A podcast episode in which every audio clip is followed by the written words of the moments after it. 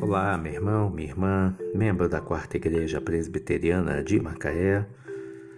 Hoje, domingo, dia 9 de agosto, dando continuidade à série de podcasts, passaremos a abordar o primeiro livro das Crônicas.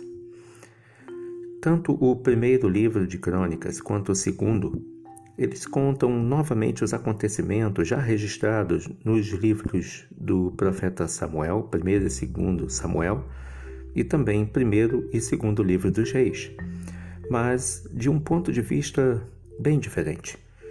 A história dos reis israelitas, como aparece no livro, nos livros das crônicas, tem dois propósitos principais.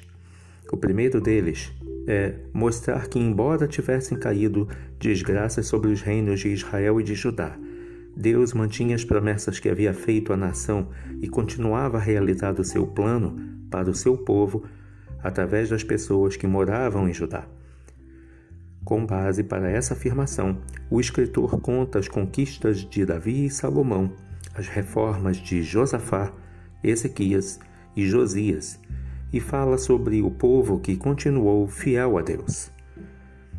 o segundo propósito é descrever o início da adoração a Deus no Templo de Jerusalém e, especialmente, a organização dos trabalhos dos sacerdotes e dos levitas, que eram os encarregados do culto.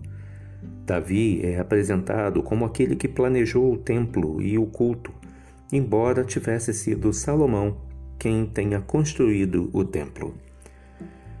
O primeiro livro das crônicas, ele pode ser subdividido em três grandes partes. A primeira parte, que vai do capítulo 1, do versículo 1 até o capítulo 9, versículo 44, que trata das genealogias de Adão até Davi.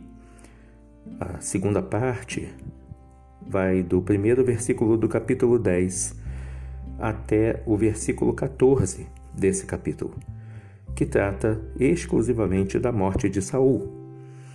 E a terceira parte, a partir do primeiro versículo do capítulo 11, e vai até o último versículo do livro, em, no capítulo 29.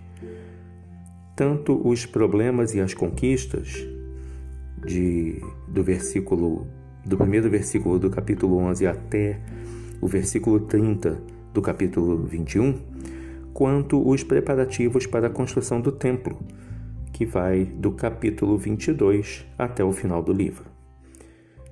Nós esperamos que você faça bom proveito dos podcasts baseado no primeiro livro das crônicas.